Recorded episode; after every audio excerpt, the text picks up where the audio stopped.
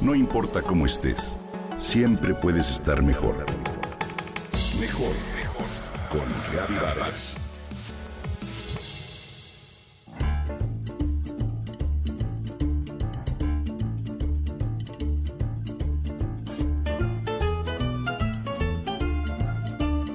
Margarita quedó para comer con su amiga Elena en la trattoria Marco Polo, un buen restaurante italiano que está frente a su casa. Cuando sugirió el lugar, Elena le dijo que le parecía perfecto, ya que ella estaba celebrando que la había nombrado gerente de una nueva agencia de viajes que se llamaba Marco Polo. Media hora antes de la cita, Margarita se asomó a la ventana para confirmar que el lugar ya estuviera abierto, pero no pudo verlo porque se lo impedía un gran autobús estacionado ahí. En el costado se veía claramente la marca Marco Polo. ¿Marco Polo? Margarita se sorprendió por tantas coincidencias. ¿Y tú conoces algunos lugares u objetos que lleven el nombre de Marco Polo? En realidad Margarita se quedó corta. También existe con el nombre Marco Polo un prototipo de automóvil, un antiquísimo puente cerca de Beijing, un equipo etíope de ciclismo, un tipo de helado, una especie de carnero de Tayikistán y hasta un cráter lunar y un asteroide. Marco Polo nació en Venecia en 1254 dentro de una familia de nobles comerciantes.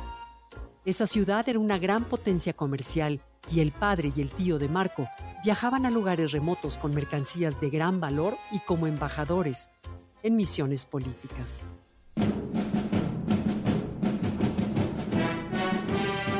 Cuando el joven cumplió 17 años, su padre lo llevó con él en una travesía que culminó en el reino del poderoso Kublai Khan, gran señor de los mongoles, que entonces dominaba la mayor parte del oriente. El muchacho, curioso, inteligente y de agudo ingenio, pronto se ganó la confianza y el aprecio del gran señor que lo envió como su representante a los confines más remotos del imperio. Así, Marco Polo viajó a comarcas nunca antes vistas por ningún europeo. Más de 20 años duró su aventura, al cabo de los cuales volvió a su ciudad natal.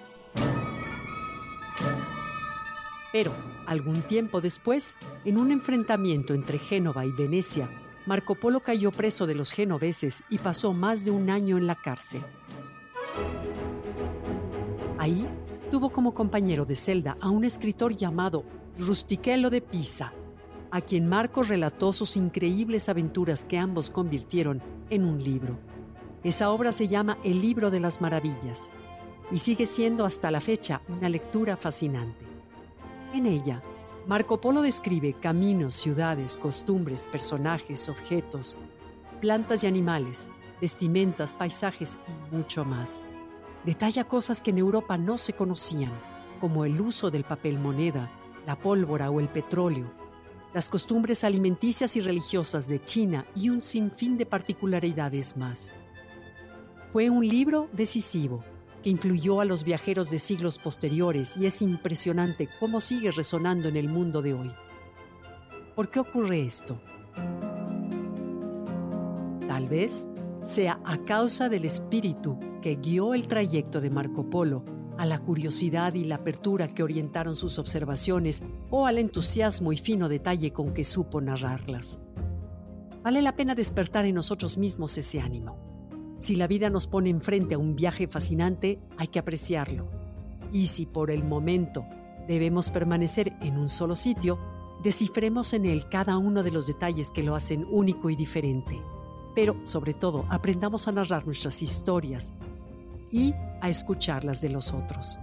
Dejemos que nuestra vida sea la semilla de hermosas aventuras y de aprendizajes comunes, al estilo del famoso viajero veneciano Marco Polo.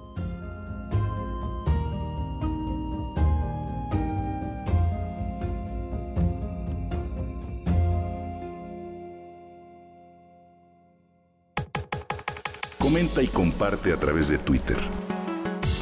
No importa cómo estés, siempre puedes estar mejor.